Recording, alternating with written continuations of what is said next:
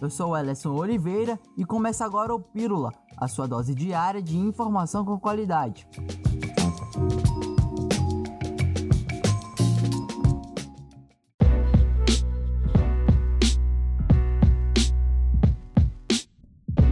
Em uma videoconferência realizada ontem, o presidente da República Jair Bolsonaro reuniu governadores de estados para tratar da Lei Complementar de número 39/2020, que estabelece um programa de auxílio financeiro aos estados da federação durante a pandemia do novo coronavírus. O governador do Amazonas, Wilson Lima, classificou a reunião como histórica. Afirmou que o auxílio de um bilhão de reais do governo federal será importante para o equilíbrio fiscal do Amazonas e ressaltou a união das instituições. Foi uma reunião histórica e uma reunião muito importante, onde estiveram presentes o presidente da República com a sua equipe ministerial, com o presidente da Câmara, com o presidente do Senado, para que a gente possa acompanhar alguns pontos da lei que foi aprovada recentemente de ajuda para os estados e também para os municípios, onde o presidente teve a oportunidade, juntamente com a sua equipe, de expor alguns pontos de vista e, naturalmente, que os governadores também fizeram é, as suas ponderações com relação a alguns vetos. A expectativa é que essa lei possa ser sancionada nas próximas horas pela presidência da República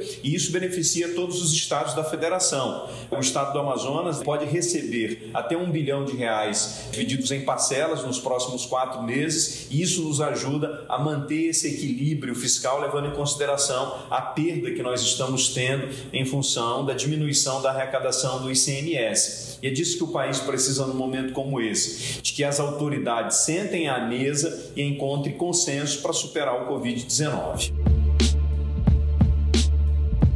Thomas Bach, que é o presidente do Comitê Olímpico Internacional, o COI, disse que os Jogos de Tóquio poderão ser cancelados devido à decorrência da crise de Covid-19.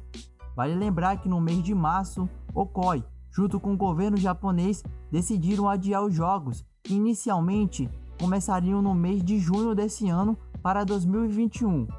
Atualmente, o novo coronavírus já infectou mais de 17 mil pessoas e causou 797 mortes no Japão.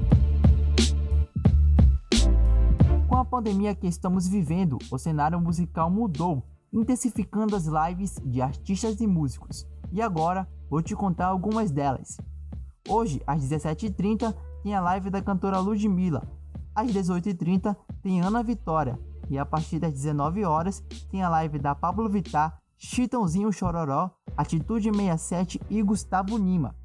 Já no sábado vai ter as lives do Imagina Samba, Cláudia Leite, Rick Renner, Simone Simaria, Maurício Manieri, Adriana Calcanhoto, Limão com Mel, Edson Hudson e o Furacão Anitta.